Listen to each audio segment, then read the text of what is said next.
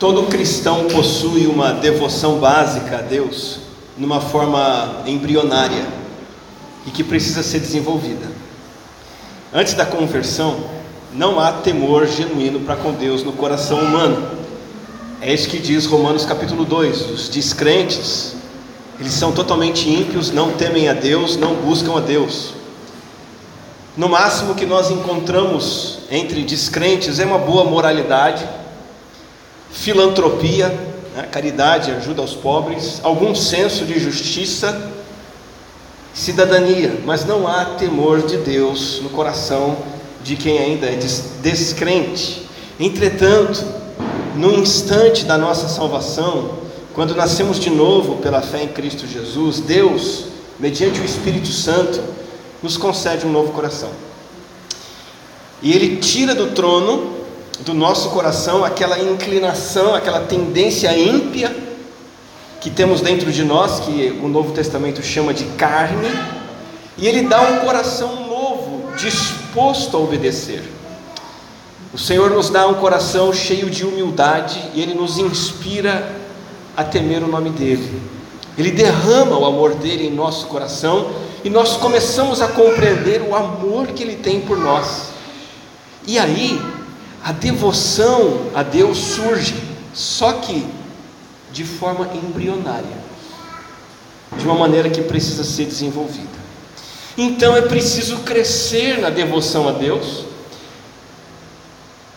como um embrião que já é um ser completo, mas ao mesmo tempo precisa, precisa de desenvolvimento. E é por isso que o apóstolo Paulo nos diz: exercite-se na piedade. Porque quando cremos em Jesus, nos tornamos devotos a Deus, mas essa devoção precisa ser desenvolvida. E como vimos no início dessa série de mensagens, vida centrada em Deus, entendemos que existem três aspectos da piedade que definem a piedade e que definem a devoção a Deus, que são o temor para com Deus, o amor de Deus, a consciência do amor de Deus e o anseio pela presença e pela comunhão com Deus.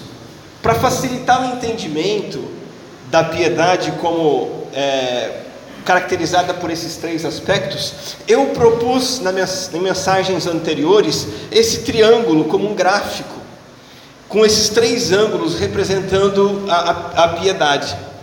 Então a piedade se baseia no temor a Deus e no amor que Deus tem por nós, de modo que nós ansiamos, então temos anseio por Deus. Cada um de nós precisa buscar de forma equilibrada essas três experiências de devoção a Deus. Você percebe que um triângulo equilátero, e aqui eu estou gastando toda a minha geometria, eu não sei mais do que isso, tá? Um triângulo equilátero, ele tem três lados iguais. Assim, precisa ter um equilíbrio na busca dessas três coisas, senão a nossa piedade se torna desequilibrada. Por exemplo, já viu aquela pessoa que tem medo de Deus e vê Deus apenas como um carrasco? Ele só tem medo mesmo, nada mais. É alguém que cresceu no temor de Deus, mas não cresceu na compreensão do amor de Deus. Então, Deus para essa pessoa é um ser distante e austero. Ele não consegue enxergar Deus como um pai que nos abraça e nos acolhe. Por outro lado, alguém pode ver Deus de maneira um pouco banal e não se importa muito com a maneira como vive, e vive de qualquer jeito, e não está nem aí para o pecado. De repente, alguém que aprendeu muito sobre o amor de Deus, mas não cresceu no conhecimento de um Deus que, que merece reverência, que merece adoração e que é santo e zeloso. E aí acaba vendo Deus como um pai permissivo, diante de quem a gente pode tudo, e não tem problema só mais esse pecadinho, e mais esse e mais esse. Por outro lado, se você cresce no, no, na parte de cima do triângulo, anseia por Deus, anseia por Deus, quer ter experiências com Deus, mas não cresce no conhecimento do temor de Deus e do amor de Deus, você pode cair num misticismo banal. Você só quer sensações com Deus sem saber exatamente como esse Deus é. O que, que eu quero fazer com você hoje? O tema dessa mensagem é aprofundando-nos na devoção a Deus. Eu quero nos debruçar nos meios de crescimento e aprofundamento nessas três áreas. Ah, partindo de um versículo que foi lido hoje no culto já, o Salmo 119, versículo 10, buscando uma devoção mais profunda. Vamos ler juntos o verso 10 do Salmo 119? Está aqui na tela, vamos lá comigo? Um, dois, três e. Eu te busco de todo o coração, não permitas que eu me desvie dos teus mandamentos. Eu sublinho aqui o início do Salmo 10, 119, 10. Eu te busco de todo o coração. Como fazemos isso?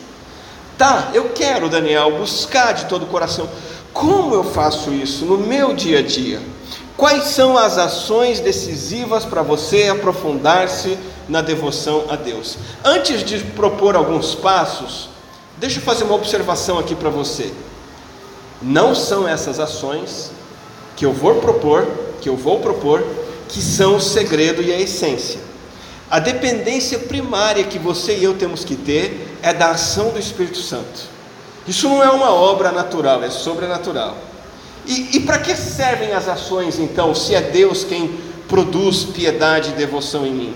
É, é mais ou menos como a, a relação entre o plantar, regar e o brotar. Você precisa plantar, você precisa regar para que a planta cresça, mas você, não é você quem faz ela crescer.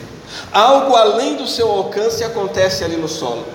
Assim também é na vida espiritual. Nós nos aprofundamos em Deus, nós crescemos na comunhão com Deus, nos tornamos mais piedosos, tomando a, a, a, prática dessas ações, mas entendendo que é Deus que faz a coisa acontecer. Ele age através dessas nossas ações e ele, e ele as usa para que o sobrenatural aconteça. Então, a, a primeira ação que você precisa fazer, e ela é muito simples, para que você cresça na devoção a Deus, é a mesma ação que o salmista acabou de fazer. Sabe o que ele fez? Ele orou por devoção. E se você quer ser uma pessoa piedosa, a primeira coisa que você tem que começar a fazer é pedir a Deus constantemente por isso. Oração por devoção. Essa é a primeira coisa que eu e você precisamos fazer. Há um outro pedido no Salmo 86, 11, muito parecido com esse, uma oração que cabe para mim, cabe para você. Diz assim: Ensina-me o teu caminho, Senhor, para que eu ande na tua verdade. Dá-me um coração inteiramente fiel para que eu tema o teu nome. Essa dependência do Espírito Santo para que ele me faça mais e mais piedoso acontece na prática, acontece de forma concreta, de maneira principal, como? Pela intercessão. Deus me faça crescer na devoção ao Senhor. E sabe, esse era o pedido que o apóstolo Paulo fazia em favor dos Efésios o tempo todo. E ele diz lá em sua carta, Efésios 3: Oro para que vocês possam, juntamente com todos os santos, compreender a largura, o comprimento, a altura e a profundidade, e conhecer o amor de Cristo que excede todo o conhecimento, para que vocês sejam cheios de toda a plenitude de Deus. Paulo está pedindo pelo quê? Para que os crentes de Éfeso e nós também cavássemos mais fundo, experimentássemos mais de uma vida piedosa, tivéssemos mais experiência de devoção a Deus, de andar perto de Deus, de agradar a Deus. Então cabe a mim a você estar continuamente pedindo a Deus isso. Deus, aumente em mim o temor do Senhor. Deus, me faça compreender mais e mais o teu amor incompreensível, para que eu tenha mais e mais desejo de estar contigo e esteja cheio da plenitude do Senhor. Que tal se você de repente memorizasse esse salmo que eu já, já mencionei, o Salmo 86, 11, e fosse sua oração constante? Decore isso e diga isso o tempo todo com as suas próprias palavras: Ensina-me, Senhor, o teu caminho para que eu ande na tua verdade. Dá-me um coração inteiramente fiel, para que eu tema o teu nome. Faça dessa a sua oração diária e contínua. Mas você já deve imaginar que não basta apenas orar por devoção a Deus.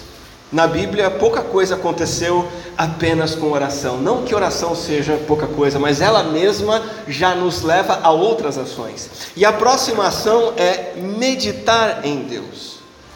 Além de você orar por devoção a Deus, comece a meditar em Deus no seu dia a dia. Examinar, refletir no quanto Deus é temível, no quanto Ele é amoroso, no quanto Ele é desejável. E, e como eu faço para meditar na pessoa de Deus? É a Bíblia, a palavra de Deus, que nutre a nossa alma, mente, consciência, com o senso da grandeza de Deus, do amor de Deus, do anseio por Deus. A Bíblia é o recurso decisivo para crescermos na piedade. Há passagens bíblicas que são especialmente úteis para chamar a nossa atenção para características de Deus que nos fazem temer mais o nome dele. Por exemplo, textos bíblicos famosos que falam da grandeza, da majestade de Deus e que geram temor no nosso coração. O primeiro texto que eu separei é o texto que fala do quanto Deus é santo. Isaías 6:1 diz assim: Eu vi o Senhor assentado num trono alto e exaltado e a aba de sua veste enchia o templo. Acima dele estavam serafins, cada um deles tinha seis asas, com duas cobriam o rosto, com duas cobriam os pés e com duas voavam.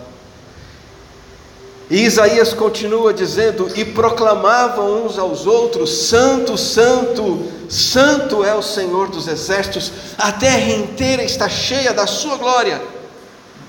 Ao som das suas vozes, os batentes das portas tremeram e o templo ficou cheio de fumaça. São versículos que nos remetem à santidade de Deus e despertam em nós uma reação de indiferença? Não.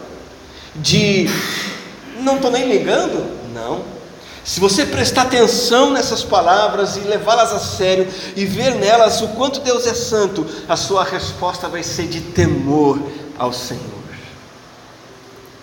Há textos bíblicos que falam também da grandeza de Deus, além da sua santidade. Um deles é Isaías 40. E Isaías 40 diz o seguinte: Na verdade, as nações, inclusive o Brasil, são como a gota que sobra do balde se o Brasil é para Deus a gota que sobra de um balde, imagina o que o Bolsonaro e o Lula são. Menos do que menos do que uma gota. Não fica preocupado aí, mexendo no seu celular, vendo como é que estão tá as eleições. Concentra a sua atenção no que nós estamos aprendendo sobre Deus agora, porque para Ele as nações são como o pó que resta na balança para ele, as ilhas não passam de um grão de areia. O verso 16 diz: Nem as florestas do Líbano seriam suficientes para o fogo do altar, nem os animais de lá bastariam para o holocausto. Olha, diante dele, todas as nações são como nada, e para ele são sem valor e menos que nada. O que vai fazer diferença para Deus não é a eleição do candidato da esquerda ou da direita, do PT ou do PL, o seu ou o meu. Deus é grande, Ele está acima de tudo, e isso tudo não é nada aos olhos dele. Nós podemos descansar e confiar, e isso gera temor no nosso coração. Ele é temível, Ele é maior do que tudo que imaginamos. Há textos inúmeros que também falam sobre o amor de Deus. E isso gera em nós uma gratidão, uma resposta de alegria e louvor. Por exemplo, Romanos 5, de fato, no devido tempo, quando ainda éramos fracos, Cristo morreu pelos ímpios. Dificilmente haverá alguém que morra por um justo. Embora pelo homem bom, talvez alguém tenha coragem de morrer. Mas olha que coisa extraordinária. Deus demonstra seu amor por nós Cristo morreu em nosso favor quando ainda éramos pecadores. E é assim que a mensagem da Bíblia vai tocando na nossa alma. É assim que a mensagem da Bíblia vai nos trazendo para perto de Deus e vai nos fazendo conhecer o temor do nome dEle e vai nos fazendo derramar-nos diante do seu grande amor. Há textos bíblicos que também falam do nosso anseio por Deus. Os salmos são muito preciosos nesse sentido. Por exemplo, Salmo 16, 11: Tu me farás conhecer a vereda da vida a alegria plena da tua presença, eterno prazer à tua direita. Este salmo nos fala de uma atitude de anseio por Deus, pela vida com Deus, pela presença de Deus, por estar à direita de Deus. O Salmo 84 também nos fala desse anseio por Deus, como é agradável o lugar da tua habitação, Senhor dos exércitos quão amáveis são os seus tabernáculos. A minha alma anela e até desfalece pelos átrios do Senhor. Meu coração e meu corpo cantam de alegria ao Deus vivo. E quando eu leio esse salmo, o meu coração anseia pela mesma coisa. E eu quero a mesma experiência. E quero isso que é tão agradável. E quero anelar. E desfaleço por isso. O meu coração e o meu corpo cantam de alegria ao Deus vivo e é as verdades de Deus na Bíblia que vão me fazendo meditar nesse Deus. Então Deus se utiliza da Sua palavra para criar no nosso coração a reverência, o conhecimento do Seu amor e o anseio pela Sua presença. É claro que você deve orar pedindo por mais piedade, mas se você apenas orar e não buscar o Deus do universo nas Escrituras, a sua oração será em vão é inútil. É preciso meditar no que a palavra diz sobre quem é Deus. Não apenas ler a Bíblia meramente, nem apenas memorizando, decorando apenas, mas meditando e meditando na dependência do Espírito, para que Ele faça com que a palavra seja vida em nosso coração e produza em nós crescimento e aproximação dele. Oração e meditação sozinhas não são suficientes. Temos que praticá-las, mas debaixo do poder e da ação do Espírito Santo. Há algo mais que você deve fazer para crescer em devoção. Além de orar por devoção e meditar em Deus, leve uma vida de adoração a Deus. Comece a viver continuamente adorando o Senhor. Adorar a Deus é o ato específico consciente, intencional, sincero de atribuir a Deus glória. Isso é adorar a Deus. Conscientemente eu atribuo a Deus a glória que Ele merece, a majestade que Ele tem, a honra que Ele tem, a dignidade que pertence a Ele. Eu declaro isso, eu afirmo isso e eu reconheço isso. Essa é a adoração que acontece o tempo todo no céu inacessível a nós, além de nós, que a NASA ainda não conseguiu alcançar e nunca vai conseguir. Mas essa é a adoração que está lá, porque Apocalipse 4 diz que dia e noite repetem sem cessar: Santo, Santo, Santo é o Senhor, o Deus Todo-Poderoso, que era, que é e que há de vir. Toda vez que os seres viventes dão glória, honra e graças àquele que, àquele que está sentado no trono e que vive para todo sempre, os 24 anciãos se prostram diante daquele que está sentado no trono e adoram aquele que vive para todo sempre.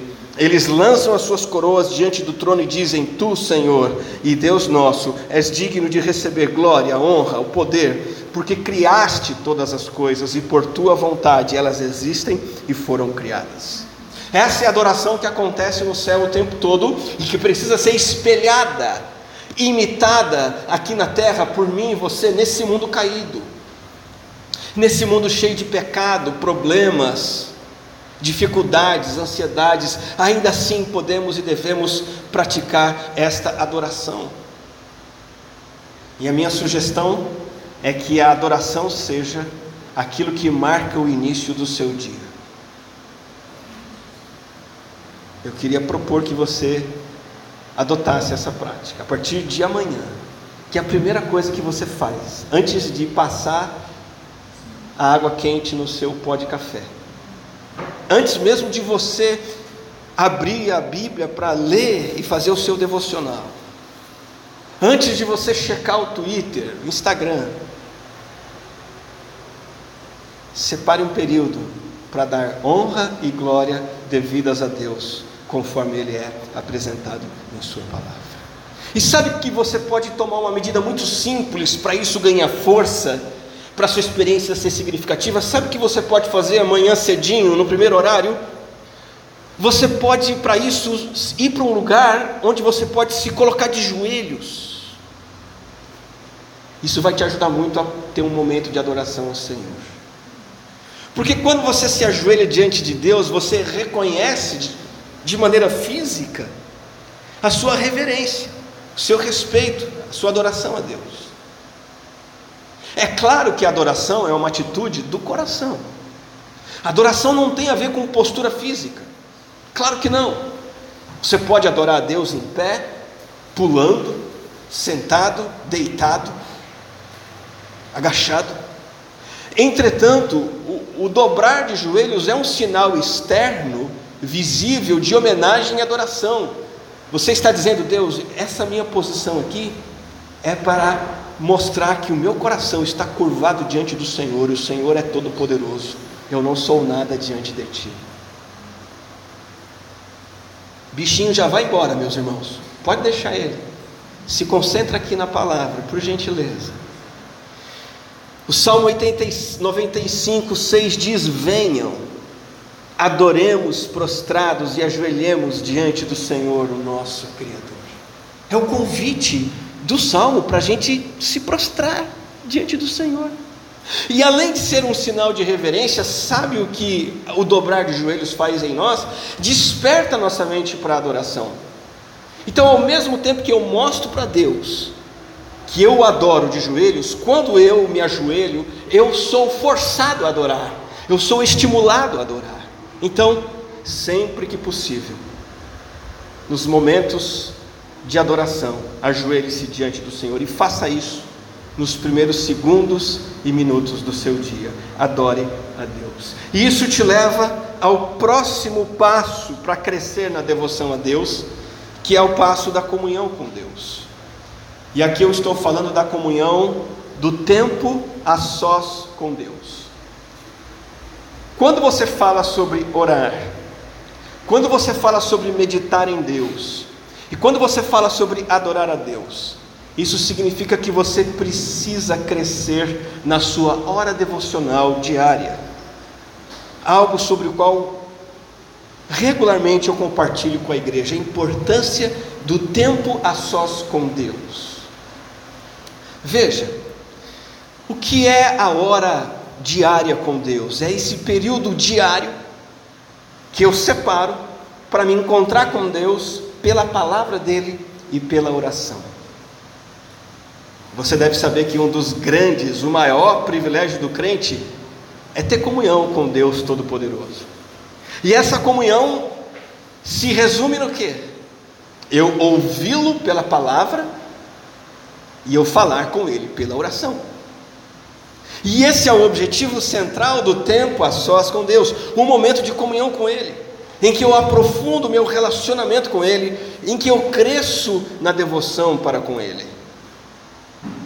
Então, a minha sugestão prática para você, amanhã cedo, para potencializar a sua piedade, aprimorar a sua devoção a Deus, minha sugestão, então, comece o dia com adoração, como mencionei no ponto anterior. Primeira coisa, antes mesmo do café, hein? Olha só. E aí você, depois de adorar a Deus, você pode até passar o seu café. E aí você abre sua Bíblia, tomando o seu café, você lê o texto sagrado. Se você não gosta de café, melhor ainda, você não precisa gastar tempo com isso. E aí você lê o trecho das Escrituras. E você fala com Deus acerca daquilo que está lendo, como uma conversa. E Deus vai falando com você e você com Ele. É claro que a pergunta que você pode fazer é: que trecho da Bíblia eu leio? Eu sempre recomendo, leia de uma sequência de leitura diária. Escolha um livro, talvez Mateus, o Evangelho, talvez Romanos, a epístola de Paulo, talvez Isaías, o profeta, talvez Salmos. Escolha um livro para amanhã você começar a ler. Depois de adorar, você lê a passagem bíblica. Ou você pode seguir nossos planos de leitura. Desde 2020 eu tenho incentivado pessoas a lerem a Bíblia ao longo do ano junto comigo. Em 2021 eu fiz o plano pelo WhatsApp, um ano com a Bíblia, e várias pessoas leram a Bíblia toda conosco durante um ano. Esse ano nós estamos fazendo o NT 365, estamos lendo o Novo Testamento esse ano. Está sendo muito legal, já estamos nas cartas de Paulo a Timóteo, chegando em Tito. Até dezembro chegaremos em Apocalipse. No ano que vem já tenho a ideia do que vamos fazer. Nós vamos fazer os Salmos 365. Eu quero coordenar a leitura com quem quiser fazer comigo ah, dos 150 salmos ao longo dos 365 dias do ano. Vamos gastar e investir a leitura de, no, no, livro de Salmos ano que vem e já faço um pré-convite para você participar, entrar no grupo e fazer as leituras junto comigo. Enfim, o que importa é que você leia a palavra de Deus. E aí, depois de ler a palavra de Deus, no seu tempo a sós com Deus, você vai fazer as suas orações, os seus pedidos. Depois de adorar a Deus, depois de conversar com Deus pela palavra. Depois disso, você apresenta os seus pedidos de oração. E você vai orar, não somente naquele momento, a sós com Deus, mas é ao longo do dia, aqueles serão os seus pedidos. Mas Daniel, por que é que primeiro tenho que adorar e depois ler a palavra, para depois eu fazer os meus pedidos? Por um motivo muito simples: para você orar com mais eficácia. Primeiro você se volta para a pessoa de Deus na sua majestade, certo? Depois você conhece a vontade de Deus e sabe, isso impede você de ser aquele crente que chega às pressas diante de Deus apenas protocolando requerimentos.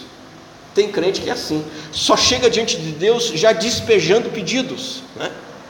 E se você se disciplinar para primeiro adorar, depois Deus falar com você pela palavra, isso vai impactar os pedidos que você vai fazer, vai nortear os seus pedidos. E você vai saber fazer os seus pedidos de maneira muito melhor.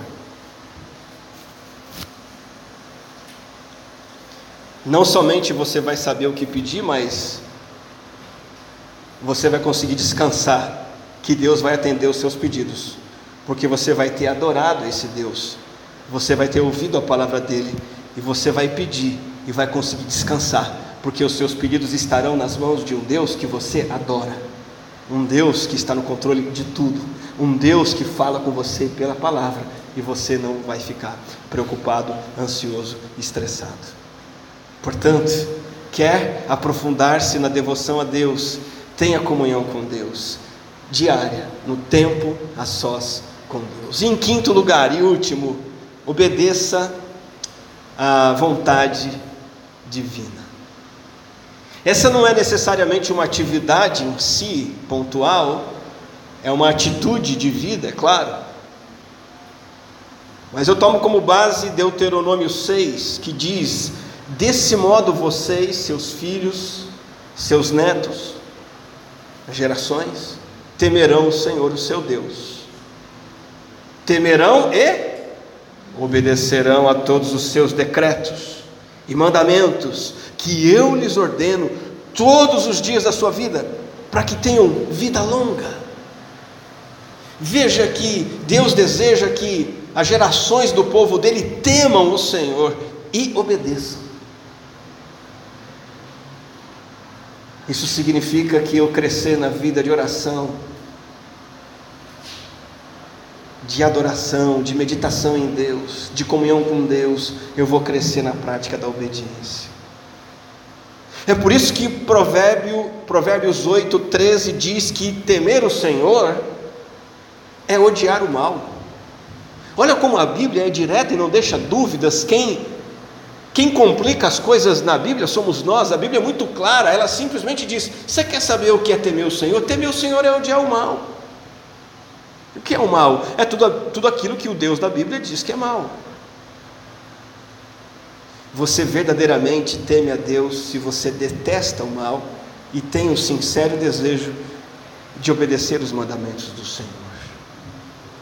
Como eu sei quanto mede a reverência para com Deus? Como eu sei que há temor de Deus? Pela obediência àquilo que Ele ordena. A prova final do verdadeiro temor a Deus é uma resposta adequada de obediência e de adoração ao amor dele por nós. Sabe, na história de Israel, o termômetro do temor a Deus sempre foi a obediência e desobediência à lei.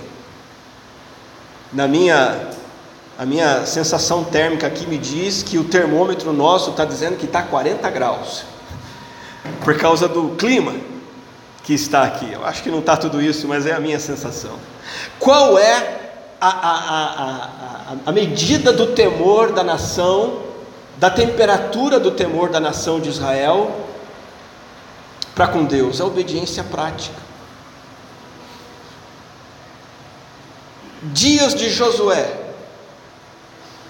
dias do rei Davi, os dias da reforma do rei Josias, foram dias de profunda obediência a Deus. Em Josué a vitória vem porque o povo obedece. Davi institui adoração a Deus e o povo se volta para Deus. Josias traz o livro de volta e traz a nação para ler de novo o livro de Deus. E esses foram dias em que o povo obedeceu, na prática. O termômetro do temor a Deus é a obediência prática. Período de juízes, Cada um faz o que acha mais? Hã? Nos dias de juízes, cada um fazia o quê? O que achava certo. Os dias de juízes é os nossos dias. Cada um quer fazer o que acha certo e arruma mil e uma razões e desculpas para isso. Assim era o dia de juízes. época de Elias e Eliseu, período de desobediência grave. O povo adorando Baal, andando longe de Deus.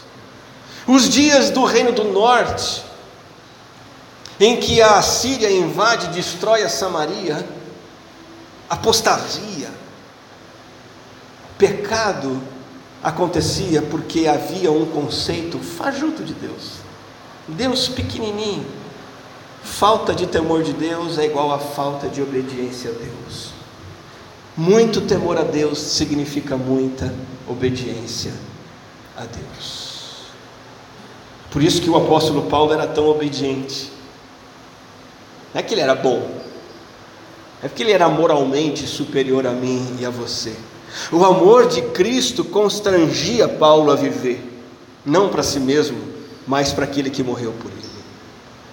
Paulo enxergava Cristo como Deus amoroso, e nós também devemos enxergar a sublime majestade de Deus, porque o amor de Cristo nos constrange, por quê? Porque o nosso pecado é horrível, o nosso pecado é a nossa tragédia, o nosso pecado ofende a santidade de Deus, mas a graça maravilhosa do Cristo crucificado nos mostra Cristo morrendo em nosso lugar, tomando sobre si toda a nossa culpa, toda a nossa vergonha, todo o nosso horror escancarando o amor de Deus por nós. E Paulo dizia: não tem como não obedecer.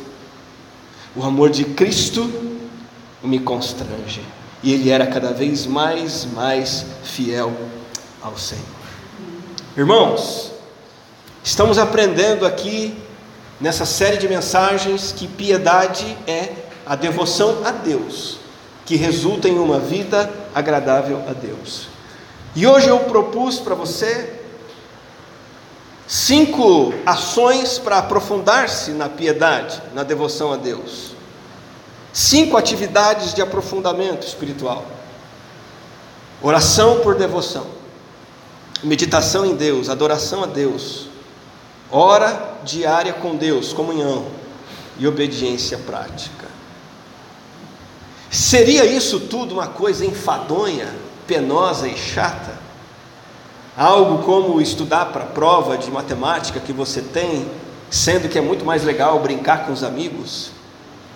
Algo tão chato quanto ir para o emprego amanhã cedo, sendo que é muito melhor o, o, o, domingo de manhã, que eu estou de folga e posso acordar tarde? Será que é enfadonho aprofundar-se na devoção a Deus? De maneira alguma. Essa é a atividade mais gratificante do universo.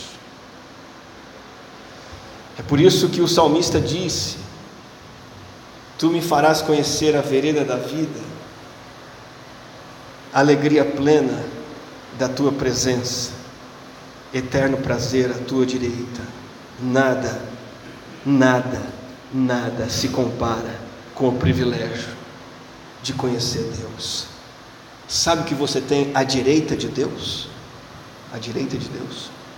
Sabe que você encontra eterno prazer. Sabe que você experimenta vivendo na presença de Deus? Sabe? Alegria plena. Política não vai te dar. O seu time na final do campeonato não vai te dar. Sua esposa, seu marido, seus filhos, sua internet, seu emprego, sua aposentadoria. Nada vai te dar alegria plena, prazer eterno. É a presença de Deus que nos dá isso. É estar à direita de Deus que nos dá isso.